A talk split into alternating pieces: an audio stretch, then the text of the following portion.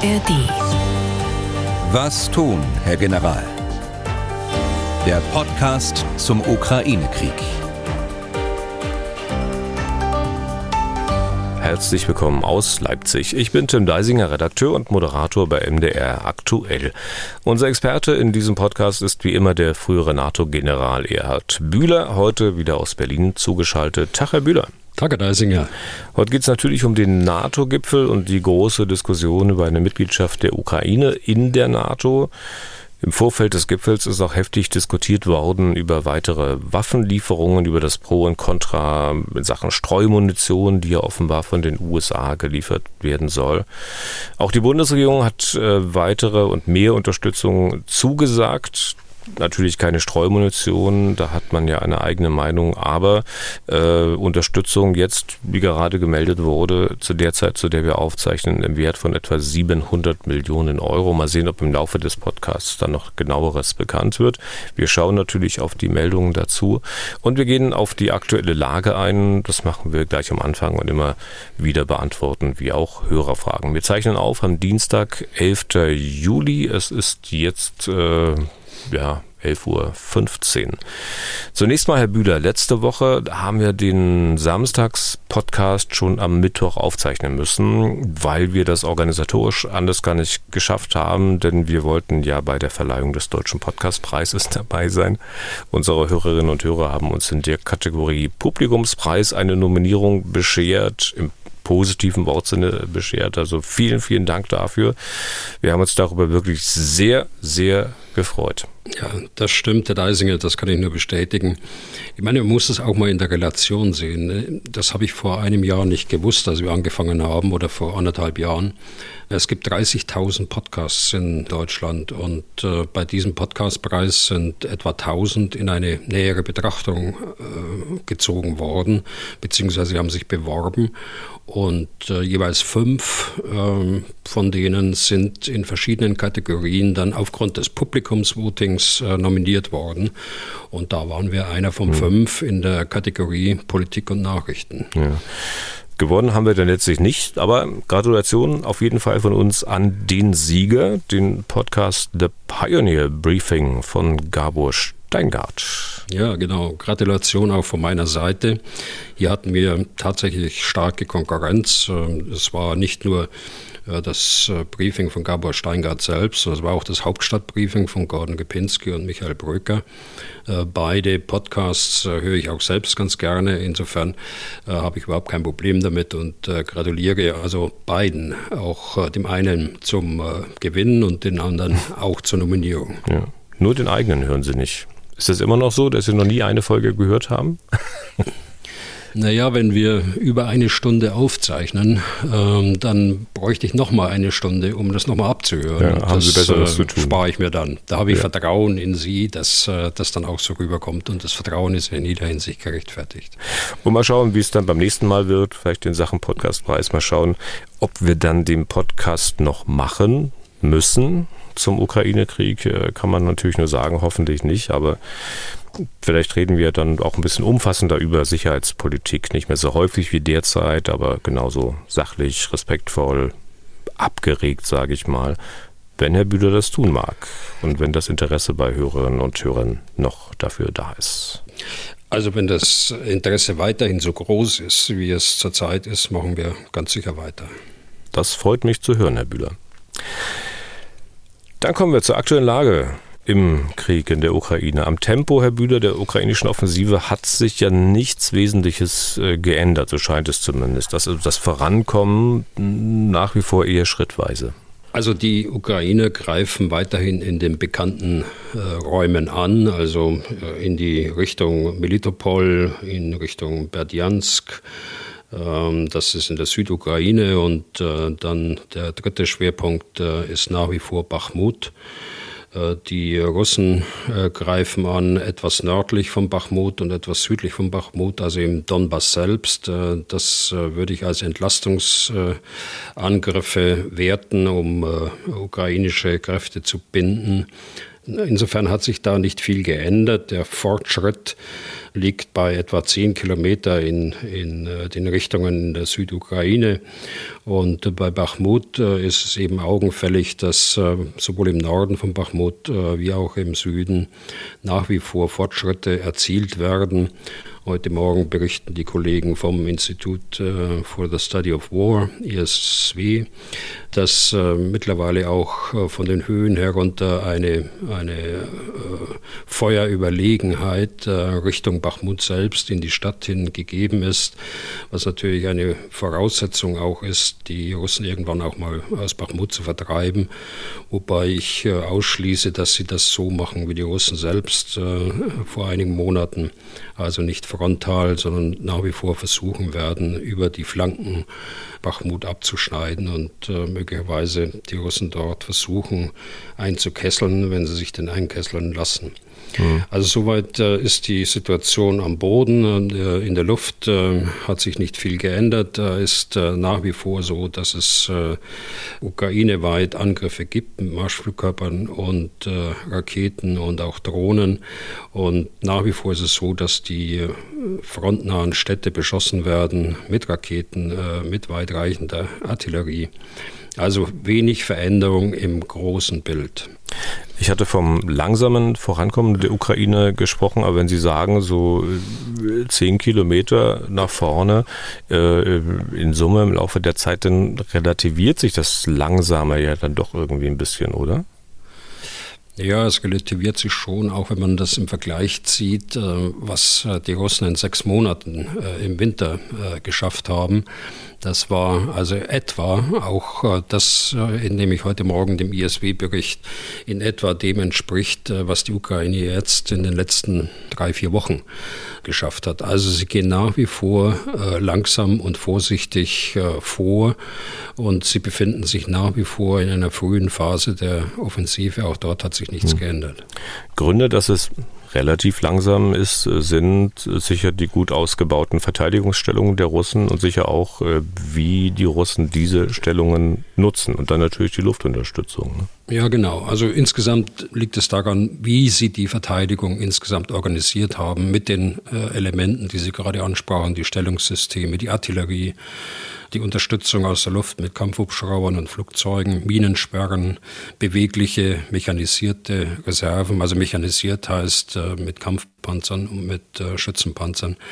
Zusätzlich äh, ist auch die Logistik so gut aufgestellt, dass diese Art von äh, Gefechtsführung da in der Verteidigung auch äh, offensichtlich bisher durchgehalten werden kann, obwohl es äh, nach wie vor den äh, Kampf der Ukraine gegen die logistischen Einrichtungen in der Tiefe gibt.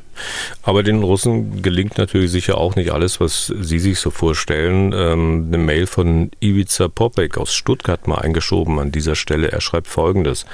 In der letzten Folge hat äh, General Bühler über die Fehlentscheidungen und Fehlbeurteilungen der russischen Armee gesprochen.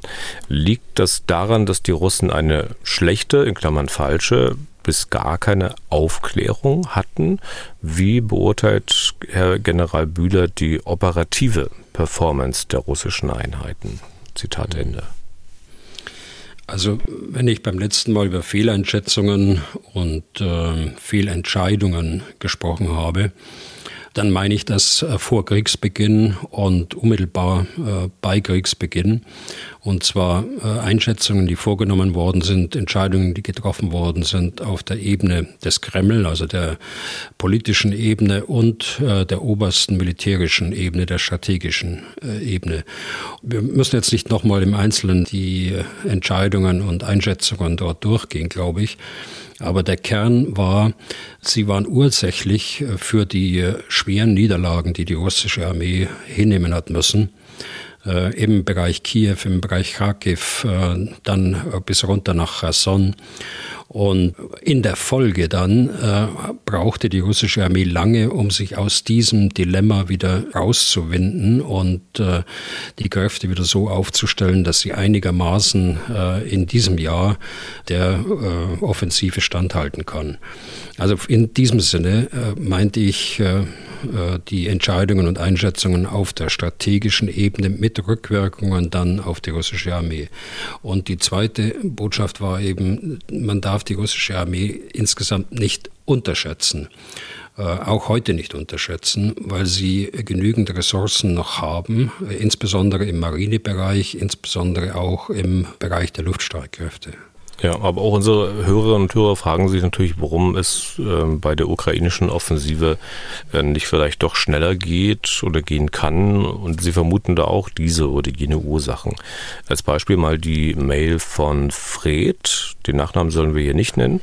Ich zitiere, die Gegenoffensive der Ukraine hat große Probleme beim Vorankommen und die ukrainische militärische Führung hat offensichtlich die Vorbereitungen der russischen Armee unterschätzt. Wieso kann Schrägstrich hat die NATO bzw. USA nicht mit Aufklärung vor diesen Vorbereitungen in bestimmten geografischen Angriffsregionen gewarnt, um unnötige Verluste der Ukrainer zu vermeiden. Man hätte dies sicher in einer Art und Weise tun können, ohne konkrete Zielinformationen zu geben. Zitat Ende. Und ich würde mal vermuten, Herr Bühler, dass das aber dann vielleicht doch in eine falsche Richtung gedacht ist, denn genau das, was Fred vermisst, wird man doch sicher getan haben. Und wenn man es nicht getan hätte, dann wäre es doch für die Ukraine auch ein leichtes gewesen, sich aus, ja, ich sag mal, gänzlich offenen Quellen zu informieren. Die Medien waren ja eigentlich voll davon. Also die Vermutung von Fred könnte natürlich äh, ein Grund sein, aber ich bin da eher bei Ihnen. Ich glaube, es war es tatsächlich nicht, denn es äh, gibt genügend Satellitenaufnahmen, die auch öffentlich sind, äh, die auch die Ukrainer nutzen, ganz sicher. Es gibt, ähm, wie Fred schon vermutet, Lageinformationen von verschiedenen Geheimdiensten.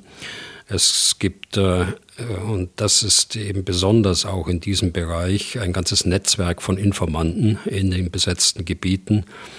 Es gibt ähm, gerade um Melitopol herum ein großes Gebiet, in dem Partisanen in erheblichem Umfang operieren, die natürlich auch ihre Ergebnisse an den ukrainischen Generalstab oder Geheimdienst äh, dort übermitteln. Und äh, natürlich hat die Truppe selbst, äh, wenn sie vorrückt, äh, Aufklärungssysteme, Radaraufklärung, optische Aufklärung, was auch immer. Also sie wussten, dass der Schwerpunkt der russischen Verteidigung dort ist in der Südukraine. Sie wussten von den Stellungssystemen, äh, gegen die sie angreifen müssen. Sie haben es äh, dennoch getan. Äh, die geringe Geschwindigkeit des Angriffs ist, glaube ich, aus zwei Komponenten zu erklären. Das ist auf der einen Seite die Stärke der Russen in ihren Verteidigungsstellungen und um die Stellungen herum. Und dann zweitens auch, ich habe es gerade schon mal angesprochen, die Vorsicht der Ukraine, nicht zu viel Risiko einzugehen, gerade in dieser äh, Anfangsphase nicht zu hohe Verluste zu erleiden. Was ist denn, Herr Büder, die Perspektive der ukrainischen Offensivbemühungen? Halten Sie es nach wie vor für möglich, dass die Ukrainer eine Schwachstelle bei den Russen finden und die Stellung tatsächlich durchbrechen können? Ähm, dass es einfach nur eine Frage der Zeit ist? Also man weiß ja, wie das ist mit dem steten Tropfen, der den Stein höhlt? Also ich halte das äh, nach wie vor äh, für möglich. Es ist ja nach wie vor so, dass äh, große Teile der Offensivkräfte gar nicht eingesetzt worden sind bisher, weil es eben noch nicht gelungen ist, die notwendigen Lücken auch für die zu finden. Aber wenn sie eingesetzt werden, dann halte ich das durchaus für möglich, dass der Durchbruch da gelingt irgendwann. Mhm. Wobei das zeitlich, will ich das gar nicht fixieren, das kann Wochen dauern. Und obwohl überlege ich gerade das Bild mit dem steten Tropfen, da vielleicht doch ein falsches ist. Ne? Also der Stein der Städtetropfen auf den Stein und der Stein ein unbewegliches Ding. Das sind ja die Russen nun ganz und gar nicht. Nein, das sind sie nicht. Sie führen in der Südukraine die, die Verteidigung durchaus auch beweglich. Das heißt, sie nehmen Teile zurück in äh, Stellungen äh, weiter hinten. Sie greifen mit anderen äh, Truppenteilen, mit mechanisierten Truppenteilen, mit Reserven lokal an die ukrainischen Angriffsspitzen. Also das ist durchaus eine dynamische und äh, bewegliche Verteidigung.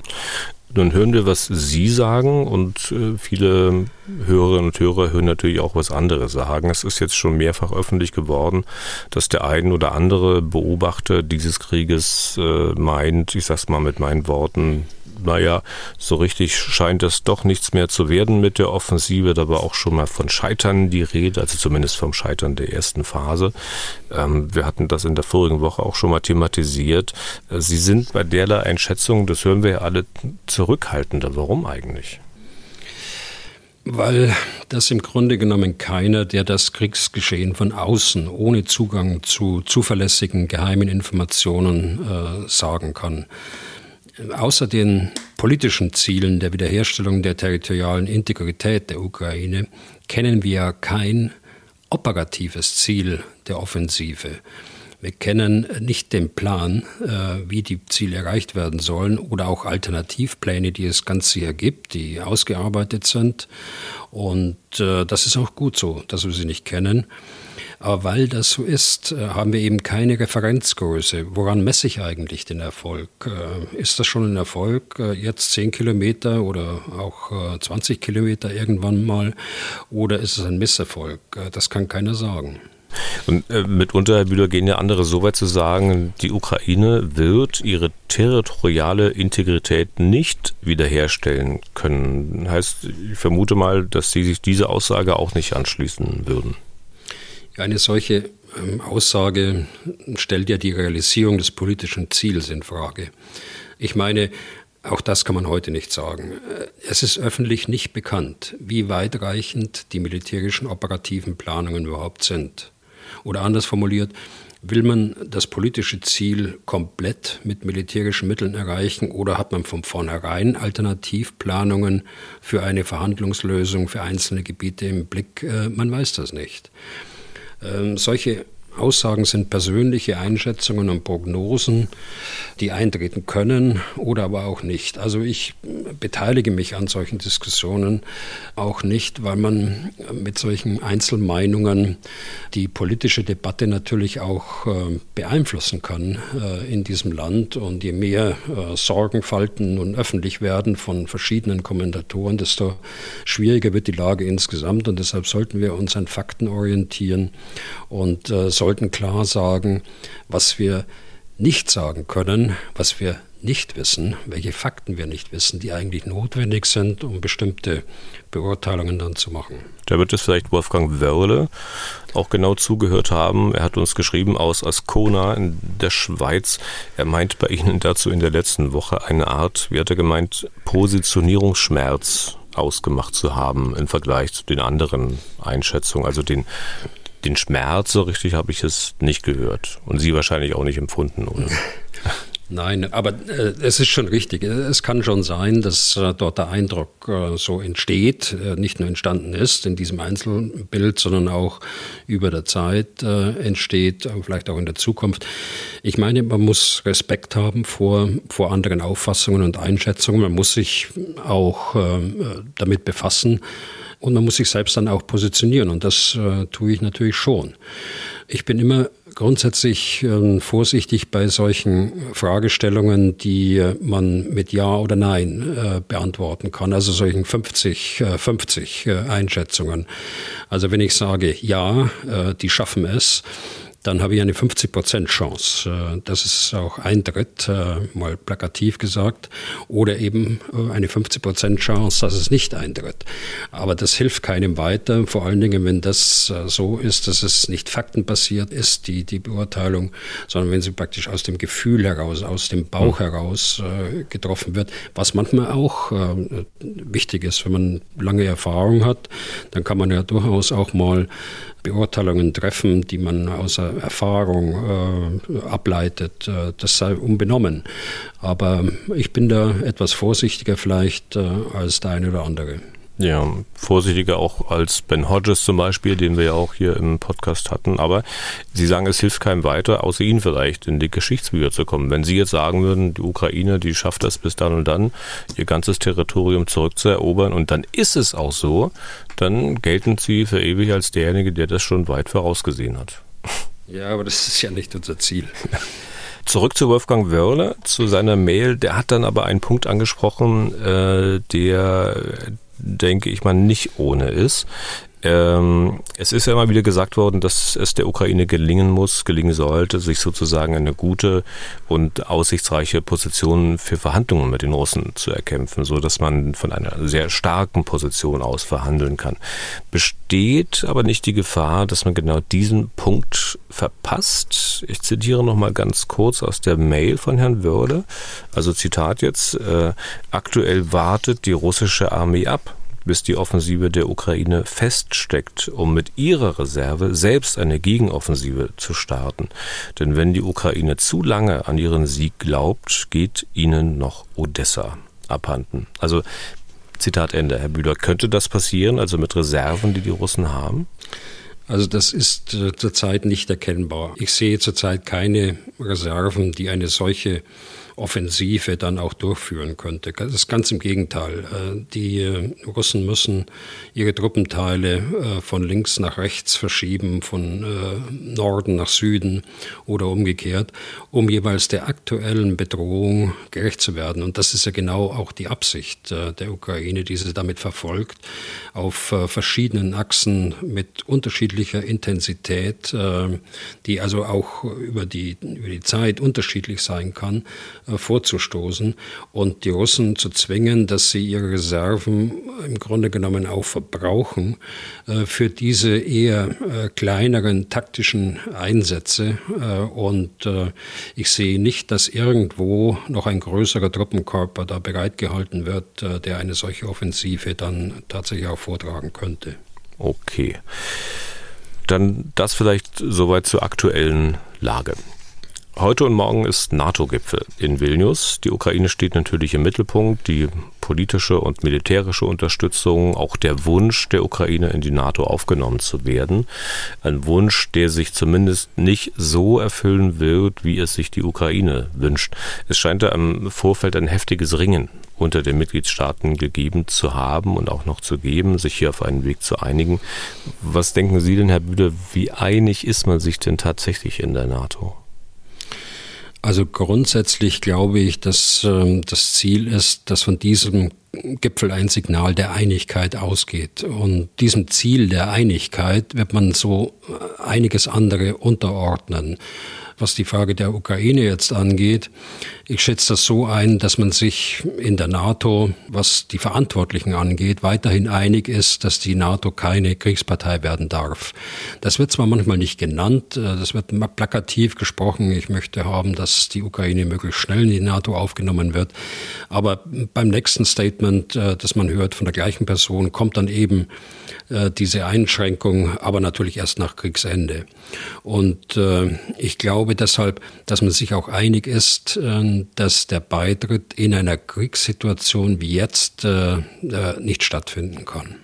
Nun gibt es aber doch Befürworter und äh, ähm, relativ starke Bremser der ganzen Geschichte. Kann man konkret ausmachen, wer was ist? Also ich glaube, die beiden Dinge, die ich gerade genannt habe, äh, Kriegspartei und kein Beitritt in, in einer Kriegssituation, das äh, scheint allgemeingut zu sein bei allen. Und da gibt es, äh, wenn dann überhaupt, äh, jedenfalls bei den Verantwortlichen, nur Nuancen äh, in der Bewertung, aber nichts äh, Grundsätzliches. Natürlich gibt es den einen oder anderen auch Politiker, aber der nicht in der Verantwortung steht, der das anders sieht und der das anders fordert auch. Aber ich würde jetzt nicht äh, hergehen und sagen, hier sind die Befürworter und hier sind die Bremser. Insgesamt glaube ich, dass äh, die Diskussion notwendig war über die letzten Wochen in dieser Frage, aber dass man jetzt bereits vor dem Gipfel eine gewisse Einigkeit erzielt hat. Aber eben nur eine gewisse. Naja gut, das ist ja immer so. Die, die NATO ist eine Kompromissmaschine und ähm, äh, man versucht den, den kleinsten gemeinsamen Nenner natürlich zu definieren. Aber hier in diesem Fall, glaube ich, hat man die wichtigsten Punkte, die ich gerade genannt habe, äh, nochmal bestärkt, jedenfalls in der Diskussion vor dem Gipfel. Und ich erwarte auch nicht, dass sich da im Gipfel äh, grundsätzliche Unterschiede dann ergeben zu der Diskussion, die in der Vorbereitung stattgefunden hat. Der ukrainische Botschafter in Deutschland, der wünscht sich beispielsweise ein klares Beitrittsversprechen für die Zeit nach dem Krieg und er meint, die Ukraine habe in den vergangenen 500 Tagen gezeigt, dass sie beitrittsreif sei. Äh, wie bewerten Sie das, Herr Bühler? Ist sie das tatsächlich beitrittsreif? Man, dazu gehört doch äh, sicher nicht nur zu zeigen, dass man einen solchen aufgezwungenen Krieg erfolgreich führen kann. Also ich muss erst was zu Ihrer Einleitung sagen. Ich kann das umdrehen und anknüpfen an das, was ich gerade gesagt habe. Selbst der ukrainische Botschafter in Deutschland äh, sagt, für die Zeit nach dem Krieg ein Beitrittsversprechen. Ja. Von der Ukraine nun äh, kommt die Position und da sieht man die Einigkeit. Was das Beitrittsversprechen angeht, äh, ich würde mal sagen, die Perspektive, die steht ja seit 2008 fest. Die ist ja von der, von der NATO 2008 in Bukarest schon so beschlossen worden. Beitrittsreif, äh, ich weiß nicht, ob beitrittsreif äh, der richtige Ausdruck ist. Es muss in einem Interesse auch der NATO sein, kann ein Beitritt eines Landes die Sicherheit äh, der NATO äh, vergrößern oder der anderen NATO-Staaten vergrößern oder äh, kann es die NATO schwächen? Also das ist der Abwägungsprozess, der dann letztlich die Beitrittsreife definiert. Und die anderen Kriterien, also militärisch fähig zu sein, militärische Operationen zu, zu führen und so weiter, also der mehr militärtechnische Teil, die Interoperabilität, die meine ich, die ist schon gegeben, äh, das kann man schon sagen. Aber das äh, andere, da muss man eben, wenn es dann mal soweit ist, darüber nachdenken und das diskutieren. Ich mhm. glaube, man wird auf dem Gipfel die, die, das Ziel von Bukarest bestätigen. Man wird die Unterstützung der Ukraine hervorheben als zweiten Punkt. Man wird aber das, das Wann und das Wie äh, eines solchen Beitritts äh, sicher ein Stück weit offen lassen. Aber nochmal zum Thema Beitrittsreif, dazu gehört doch sicher auch ähm, ein Kriterium, ähm, wie die Gesellschaft ähm, funktioniert, also wie reif sie tatsächlich ist. Und ich könnte mir vorstellen, dass dann doch der ein oder andere kommt und dann aus seiner Tasche ein Schild hochhält und sagt, ja guck mal hier auf dem Platz im Korruptionsindex. Ähm, auf solche Dinge muss man doch aber sicher auch schauen, oder?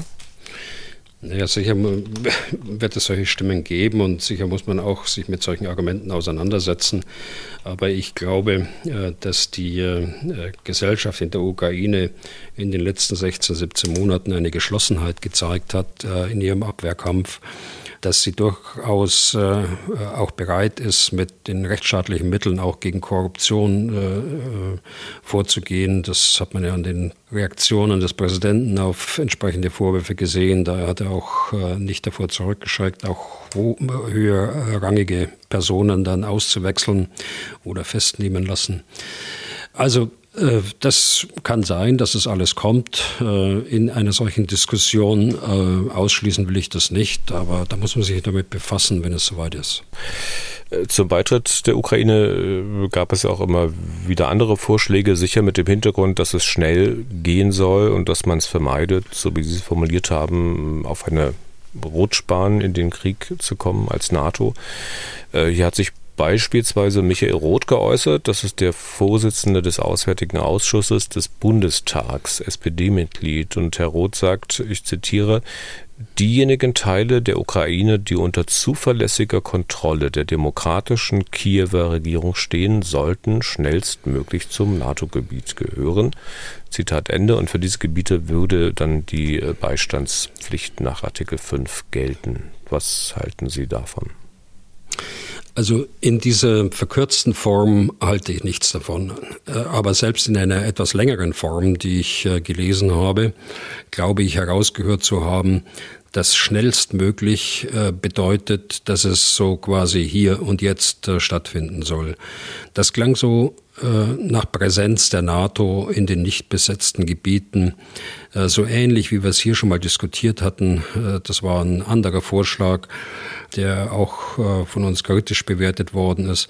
Das wäre tatsächlich eine unübersichtliche äh, und unberechenbare Lage, politisch wie auch äh, militärisch. Nun muss ich aber eins sagen, ich habe heute Morgen äh, Herrn Roth äh, im Morgenmagazin gesehen und er hat seinen Vorschlag äh, dort präzisiert. Er hat gesagt, dass sich sein Vorschlag auf eine Lage nach einem Friedensschluss bezieht. Eine Lage, in der er dann äh, nach wie vor russisch besetzte Gebiete sieht. Also habe ich offensichtlich schnellstmöglich falsch interpretiert oder falsch verstanden. Oder Herr Roth ist ein Stück weit auch zurückgerudert. Auch das äh, will ich nicht ausschließen. Es kommt, äh, denke ich, auf die Bedingungen des Friedensschlusses an. Äh, wenn danach einvernehmlich keine offenen territorialen Ansprüche mehr existieren und der NATO-Beitritt äh, Teil der Sicherheitsgarantien sein soll, dann kann es so kommen. Aber so schnell äh, sehe ich das nicht. Äh, Nochmal zurück auf den Punkt schnellstmöglich. Man wird auf dem Gipfel die klare NATO-Perspektive der Ukraine nach Kriegsende bestätigen, aber äh, insbesondere das Wann und Teile, äh, das Wie offen lassen, äh, das habe ich gerade schon mal gesagt. Klar wird aber auch sein, dass die Ukraine näher an die NATO äh, heranrückt. Das wird mit dem NATO-Ukraine-Rat geschehen, also einer formalisierten Zusammenarbeit äh, zwischen der NATO äh, und der Ukraine. Im Übrigen eine Art der Zusammenarbeit, wie es früher äh, auch mit Russland möglich war. Bis, ja, da gab es ja auch den NATO-Russland-Rat. Ne? Genau, genau. Da hat man die Namen quasi fast übernommen und nur ausgetauscht. Ich muss nochmal zu Herrn Roth nachfragen. Das heißt aber, Herr Bühler, wenn es, ich sag mal, keinen heißen Krieg mehr gibt, aber noch besetzte Gebiete, um die man sich möglicherweise streitet, äh, dann ist es noch nicht Zeit, die Ukraine in die NATO aufzunehmen. Habe ich Sie so recht verstanden? Also das ist jedenfalls das Verständnis, das wir in der NATO haben. Mhm. Das kommt jetzt wieder äh, auf den Zeitpunkt an und die Bedingungen, die dann äh, da sind, äh, das wird man möglicherweise anders beurteilen. Aber so wie wir es bisher gesehen haben, offene territoriale Ansprüche, die auch dann mit der entsprechenden Rhetorik verteidigt oder angegriffen werden, das äh, schließt nach heutigen Maßstäben eine Mitgliedschaft aus. Im Gespräch war ja auch eine sogenannte israelische Variante, die für den Schutz der Ukraine nach dem Krieg in Frage kommen könnte. Können Sie vielleicht mal kurz sagen, was es damit auf sich hat?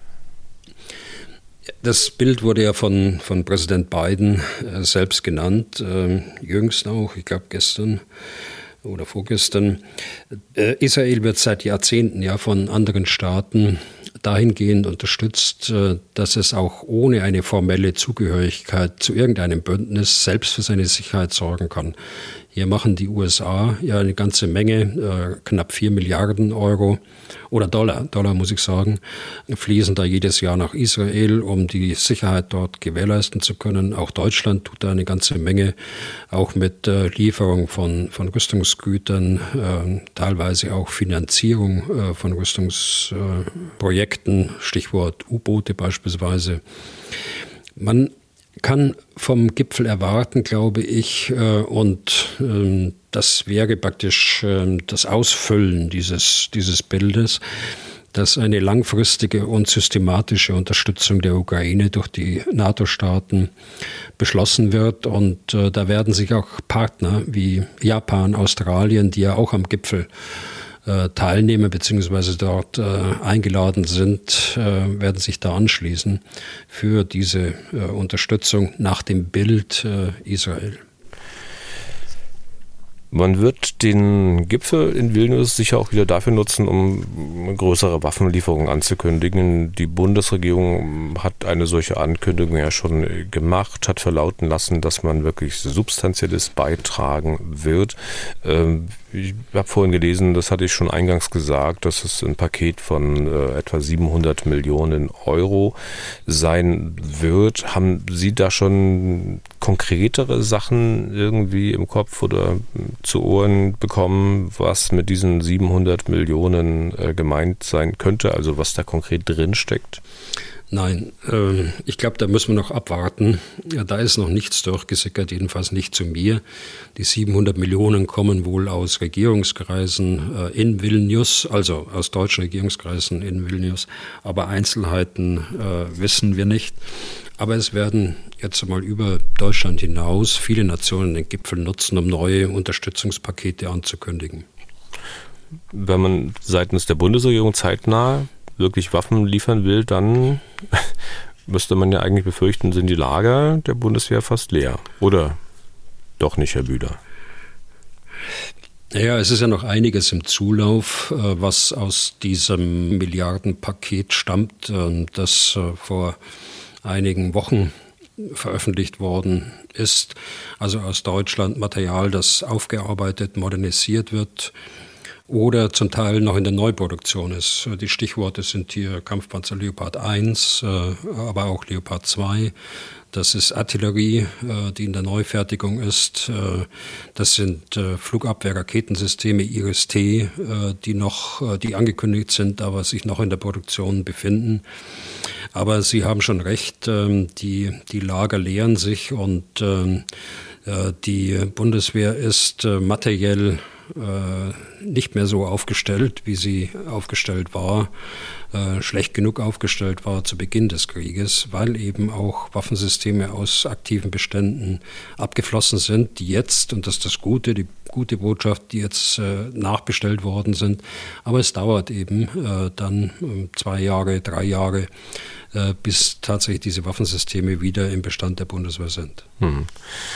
Wie kommt man eigentlich bei der Munitionsbeschaffung voran? Äh, wissen Sie das? Also hier hat ja beispielsweise die Europäische Union auch eine Initiative gestartet. Also hier geht es im Wesentlichen um Artilleriemunition, denn außer der Europäischen Union haben auch die Amerikaner Initiativen gestartet, äh, um die Produktion von Artilleriemunition in den USA anzukurbeln. Bei der Europäischen Union äh, bietet man den Mitgliedsländern kurzfristig an, Bestände, die sie haben, an die Ukraine abzugeben und äh, diese Bestände dann zu finanzieren aus äh, Töpfen der Europäischen Union, aus der Friedensfazilität, wie es heißt. Und mittelfristig äh, schließt man Verträge mit der Industrie aus dem gleichen äh, Topf, äh, die dann aus der Industrie unmittelbar in die Ukraine gehen. Aber ich glaube, äh, in Erinnerung zu haben, dass vor Ende des Jahres äh, dort äh, keine Entlastung für die Ukraine möglich ist. Wenn wir vielleicht mal ganz kurz noch bei Munition bleiben und danach nochmal auf die NATO-Gipfel zu sprechen kommen. In den letzten Tagen ist ja viel debattiert worden über Streumunition, die die Amerikaner den Ukrainern liefern wollen. Bevor wir zur rechtlichen Bewertung vielleicht was sagen, die Frage, inwieweit denn diese Streumunition tatsächlich nützlich sein kann. Also inwieweit kann Streumunition den Ukrainern bei ihrer Offensive tatsächlich helfen? Also ich glaube, der wichtigste Zweck ist, den Mangel an Artilleriemunition, den wir gerade schon angesprochen haben, äh, auszugleichen. Äh, es gibt in den USA erhebliche Bestände an Streumunition, die quasi als Ersatz für die Artilleriemunition genommen werden kann. Die amerikanische Regierung sagt ja selbst, das ist eine Übergangslösung, äh, bis die Produktion von Artilleriemunition hochgefahren ist. Also der Ausgleich des Mangels, äh, das steht, glaube ich, da im Vordergrund. Die äh, Streumunition ist, und das sagt der Name ja schon ein bisschen, eine, eine Flächenwaffe, die also eine, die Sprengkraft einer Artilleriegranate beispielsweise oder einer Bombe dann über eine größere Fläche äh, Fußballplatz äh, wird häufig genommen, als, äh, um das plakativ deutlich zu machen. Oder auch zwei oder drei äh, Fußballplätze, wenn wir an, an Bomben äh, denken. Äh, es ist eine Flächenwaffe, die äh, Truppenkonzentrationen angreifen kann, die äh, logistische Einrichtungen bekämpfen kann, die insbesondere gegen leicht gepanzerte Ziele auch eingesetzt werden können. Also insofern ist es eine Verstärkung für die Ukraine nicht nur der Ausgleich eines Mangels, beides spielt, denke ich, eine Rolle. Herr Dander hat uns aus Wien geschrieben, er meint, dass diese Munition vor allem gegen russische Minenfelder und befestigte Stellungen eingesetzt werden würde. Und dann äh, schreibt er wörtlich, unterm Strich würden also vermutlich mehr russische Minen und Munition vernichtet, als Streumunition übrig bleibt. Das ist ja immer die Frage der Diskussion mit den Blindgängern. Ähm, mhm. Funktioniert denn diese Rechnung, Herr Bühler? Äh, leider nein. Diese Munition ist nicht geeignet, dass man praktisch ein Minenfeld in die Luft sprengt durch den Einsatz von, von Streumunition. Und sie ist auch nur hm, ganz äh, am Rande äh, einsetzbar gegen befestigte Stellungen. Wenn Sie sich vorstellen, das ist eine, eine Flächenwaffe, äh, die einen ganzen Fußballplatz äh, abdecken kann mit äh, kleinen Bomblets, äh, äh, nennen wir das und sich vorstellen, durch diesen Fußballplatz geht ein, ein Schützengraben, dann ist es ja mehr oder weniger Zufall, wenn solche Bomblets dort in diesem, in diesem Graben landen und dort ihre Wirkung erzeugen. Äh, der Rest der Wirkung verpufft praktisch, weil es rechts und links des Grabens äh, dort die Einschläge gibt. Also deshalb sage ich, nicht sehr effizient äh, und deshalb nur begrenzt einsetzbar gegen Stellungen, aber der Hauptpunkt von Herrn Dandler äh, lag ja bei den Minenfeldern. Nach dem, was ich Ihnen jetzt so ähm, entnommen habe, nach dem, was ich gehört habe, brauche ich die Frage ja, mit den Game Changer ähm, Meinungen gar nicht stellen. Also aus mancher Veröffentlichung, da konnte man ja fast herauslesen, dass man Streumunition für so eine Art Game Changer hält. Das ist sie also offensichtlich in keinster Weise, oder? Naja, es ist schon eine Verstärkung, wie ich gerade gesagt habe. Äh, es ist der Ausgleich des Mangels an Artilleriemunition, aber Sie haben auch recht, es ist kein Gamechanger. Okay, und dann nun die Frage, darf man das? Dürfen die Amerikaner solche Munition in die Ukraine liefern, obwohl ja sich die Mehrheit der Staaten dieser Erde darauf verständigt hat, dass man diese Waffen ähm, quasi nicht toll findet, dass die quasi zu echten sind? Also hier wird in der Diskussion äh, vernachlässigt, dass Streumunition äh, nicht wie andere Waffen in der Waffenkonvention der Vereinten Nationen enthalten ist. Äh, diese Waffenkonvention ist Bestandteil des humanitären Völkerrechts und äh, hat äh, das Verbot einzelner Waffen oder Beschränkungen beim Einsatz anderer Waffen äh, zum Inhalt. Also Streumunition ist nicht per se völkerrechtlich verboten oder geächtet. Äh, nachdem es aber nicht gelang, äh, Streumunition, und es hat Versuche gegeben, äh, in die Waffenkonvention aufzunehmen und damit zum Bestandteil des humanitären Völkerrechts zu machen, haben sich über die Zeit mehr als 100 Staaten in einem Abkommen verpflichtet, Streumunition nicht herzustellen, nicht zu lagern, nicht weiterzugeben und nicht einzusetzen. Die Initiative ging damals ähm, äh, von äh, Norwegen aus. Norwegen unter der Führung des heutigen NATO-Generalsekretärs im Übrigen, äh, also Herr Stoltenberg, war der erste Unterzeichner dieser Konvention im Jahr 2000 zwischen 2007 und 2010 etwa. Wir haben uns in Deutschland auch sehr schnell äh, dort angeschlossen und äh, haben dieses Abkommen auch äh, unterzeichnet. Es ist natürlich ein völkerrechtlich verbindlicher Vertrag, der hier geschlossen worden ist äh, zwischen den Staaten, die das unterschrieben haben. Aber es gilt eben nicht äh, für die Nicht-Unterzeichneten. Das ist USA, das ist Russland, China, Ukraine, aber auch einige NATO-Staaten wie Finnland. Äh, erstaunlicherweise auch für mich, ich habe das auch nicht gewusst oder nicht äh, auf dem Schirm gehabt. Von den Balten wusste ich das, jedenfalls was Estland und, äh, und Lettland angeht.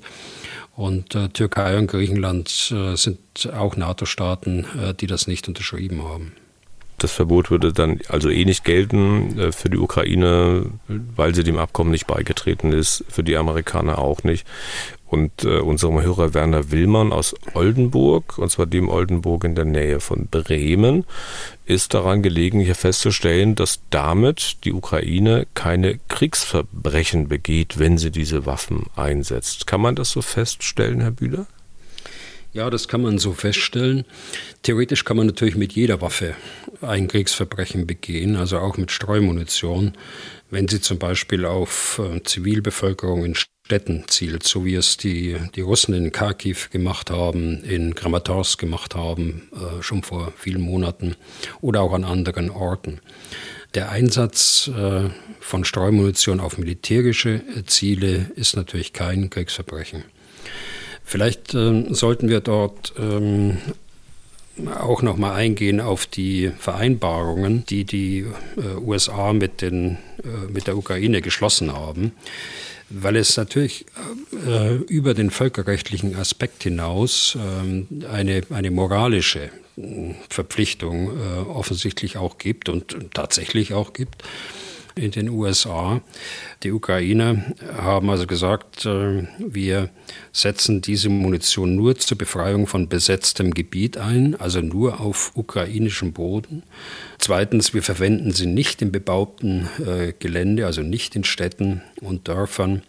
Wir dokumentieren drittens äh, die Einsatzorte von Streumunition und viertens, diese Gebiete werden anschließend prioritär geräumt werden. Und äh, die Ukraine wird auch äh, Transparenz herstellen gegenüber anderen Staaten, was äh, den äh, Munitionseinsatz und äh, dessen Effektivität angeht. Also das sind also Selbstbeschränkungen auferlegt worden, glaube ich, die zielführend sind.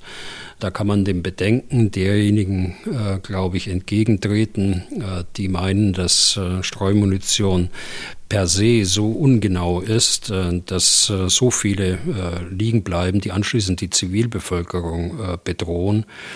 Gut, die Ukraine wird selbst darauf achten, dass sie die eigene Zivilbevölkerung schont und sie wird aus eigenem Interesse auch diesen Kriterien, die ich gerade genannt habe, auch nachkommen.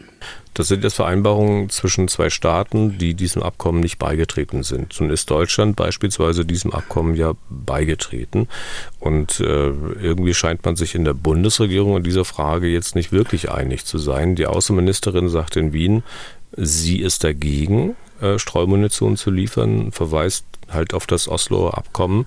Äh, und kurze Zeit später meldet sich der Regierungssprecher und meint sinngemäß, ja, wir sind dem Osloer Abkommen beigetreten, aber wir haben Verständnis dafür, wenn die Amerikaner Streumunition liefern. Da hat das Kanzleramt die Außenministerin quasi zurückgepfiffen. Das ist ja auch so eine Sache. Erstens hätte man sich doch vorher einig sein können und zweitens stellt sich mir die Frage, wenn man einem solchen Abkommen beigetreten ist, muss man dann nicht auch konsequenterweise dagegen sein, generell dagegen sein, dass solche Munition wohin auch immer geliefert wird?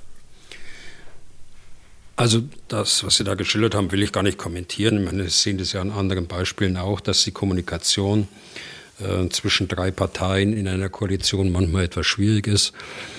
Ich glaube, äh, wenn wir heute äh, nochmal dieses Abkommen auf den Tisch hätten zur Unterschrift in dieser äh, Situation und äh, angesichts dessen, was dort in der Ukraine passiert, dann wäre äh, dieses Abkommen möglicherweise so nicht unterschrieben worden. Das ist aber meine persönliche Auffassung. Äh, es war eine andere Zeit, äh, die Jahre, in denen das ausverhandelt worden ist. Das waren die Jahre der, der Auslandseinsätze, bei dem diese Munition ohnehin nicht brauchbar war und nicht eingesetzt worden ist. Äh, es war die Zeit, in der wir glaubten, dass Landes- und Bündnisverteidigung nicht mehr notwendig wäre, in dem Russland keine Bedrohung dargestellt hat, jedenfalls für weite Teile der NATO-Nationen. Also es war eine ganz andere Situation, als sie heute vorherrscht. Deshalb glaube ich, dass man solche Ausnahmetatbestände auch akzeptieren sollte und jetzt nicht in eine höchst moralisch äh, aufgeladene äh, Diskussion dort einzusteigen. Äh, auch andere Waffen haben schwere Nebenwirkungen.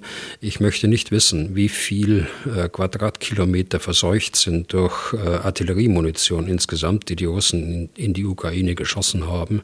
Sie verwenden ja ziemlich alte Munition äh, zum Teil und äh, die äh, Blindgängerrate wird erheblich sein.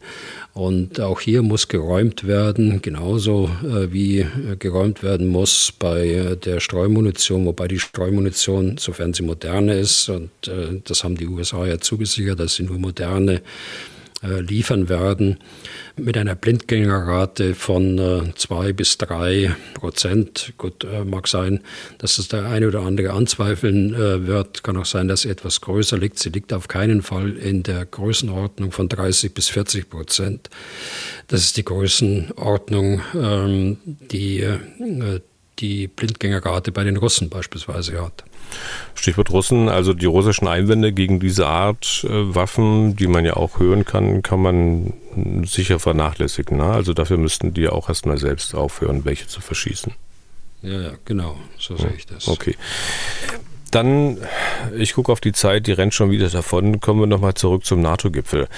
Es wird da auch um Schweden gehen, um den Beitritt des Landes zur NATO. In dieser Frage hatte sich ja unter anderem der türkische Präsident bislang quergestellt. Also bis kurz vor dem Gipfel, da hat er sein Ja sogar an ein besseres Verhältnis zur EU geknüpft. Also wörtlich sagt er, öffnet erst den Weg für den Beitritt der Türkei zur Europäischen Union, dann öffnen wir den Weg für Schweden. Äh, das ist schon ein bisschen abenteuerlich. Äh, das ist ja ganz äh, platt und einfach gesagt fast so, als würden Sie Herr Bühler sagen, also ich mache den Podcast mit dem MDR erst weiter, wenn mir meine Frau den und den Anzug kauft. Also ich weiß, Sie sind autark und manns genug, sich Anzüge selbst zu kaufen, will nur sagen, also das eine hat mit dem anderen doch nichts zu tun. Ne? EU ist was völlig anderes als die NATO. Das nur die kurze Vorgeschichte.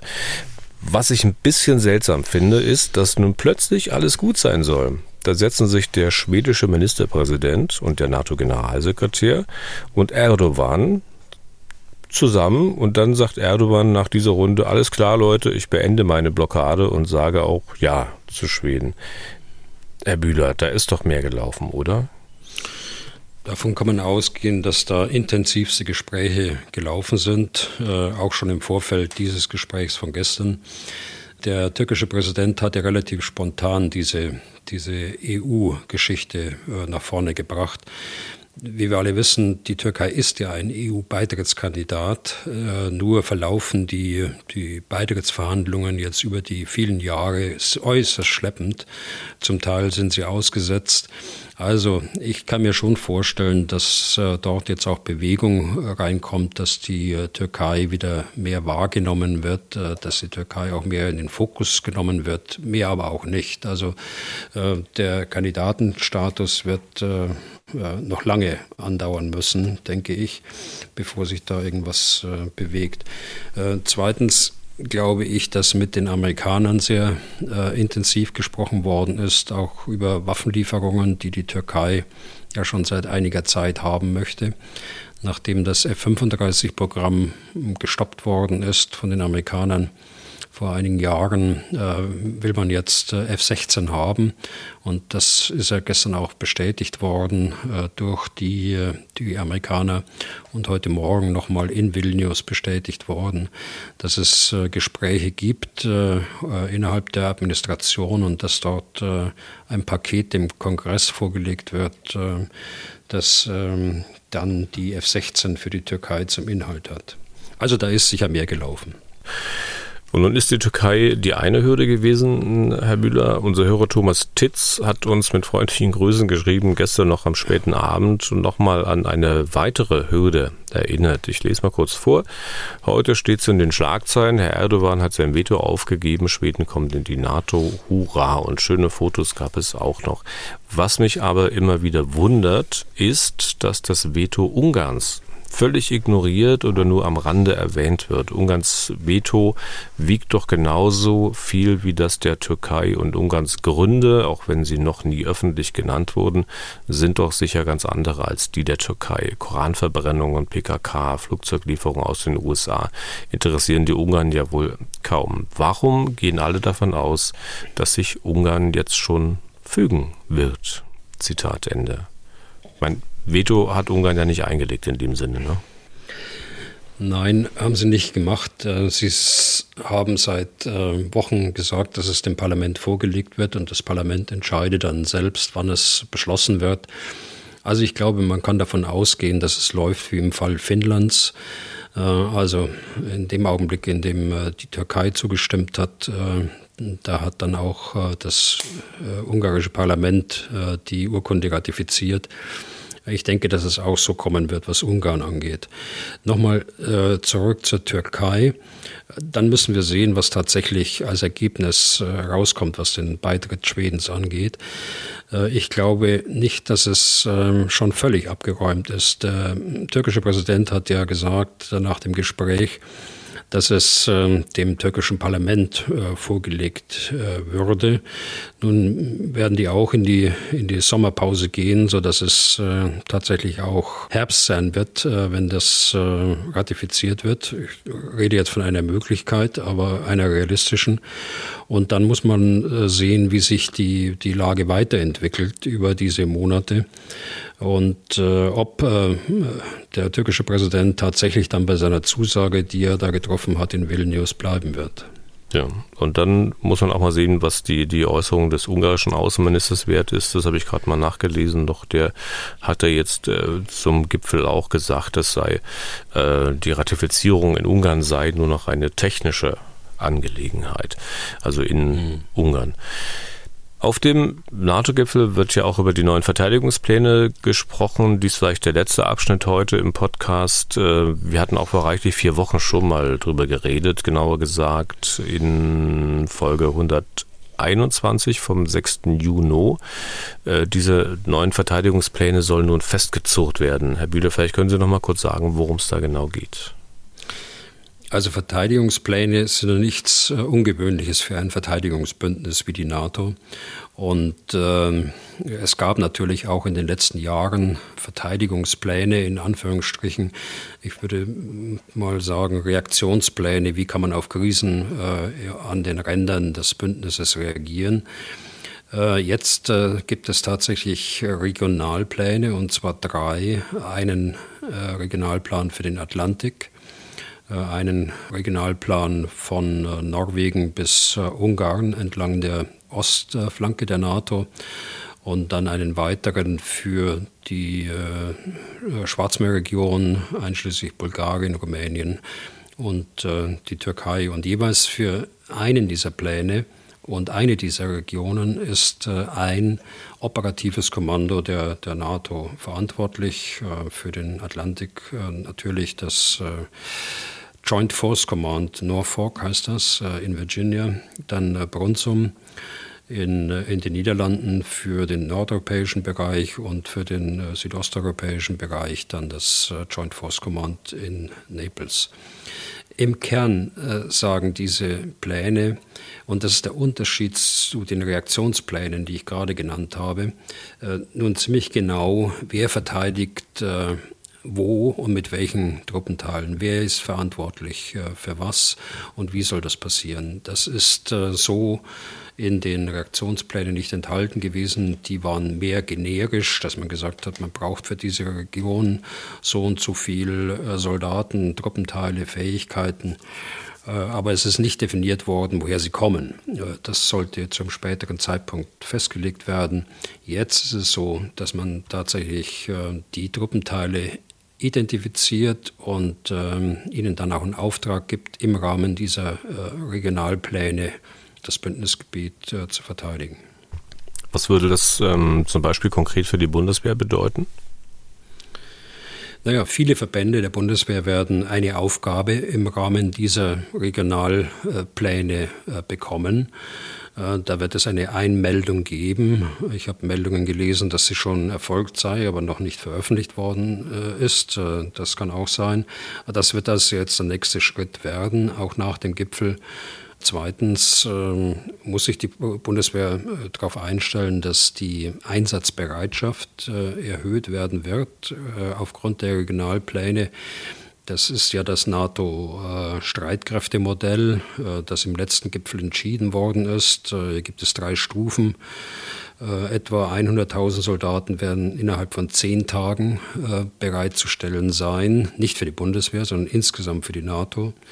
In der Stufe 2 sind es dann 10 bis 30 Tage für 200.000 Soldaten und der Rest kommt dann in Stufe 3, Einsatzbereitschaft von 30 bis 180 Tagen. Also das wird äh, ganz konkrete Auswirkungen auf viele Truppenteile in der Bundeswehr haben, vor allen Dingen, wenn sie in Stufe 1 eingemeldet werden.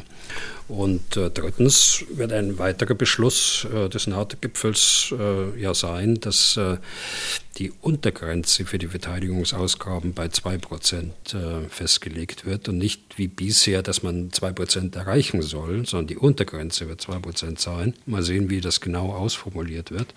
Und das hat natürlich äh, auch positive Effekte, was die Ausrüstung und insgesamt die Fähigkeiten der Bundeswehr anlangt.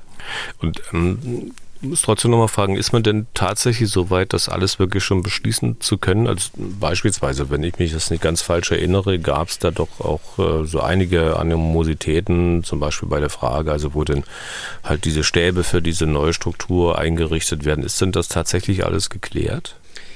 Also es wird ähm, nichts Neues dazukommen, äh, sondern man wird versuchen, jetzt die NATO-Kommandostruktur neu zu ordnen. Und ich glaube, äh, da hat man den ersten Schritt ja jetzt gemacht mit den drei operativen Kommandos, die äh, feste Aufträge im Rahmen der Regionalpläne haben. Äh, interessant wird werden, wie man darunter, also unter diesen operativen Kommandos, Norfolk, Bronsum und Neapel, wie man die Streitkräfte dort organisiert, wie man sie führt, also das Kommando Landstreitkräfte zum Beispiel äh, für Nordeuropa, das gibt es ja äh, nicht so wirklich. Äh, wir haben nur eins in, in Izmir für die gesamte NATO, das ist zu wenig natürlich. Man wird ein zweites brauchen.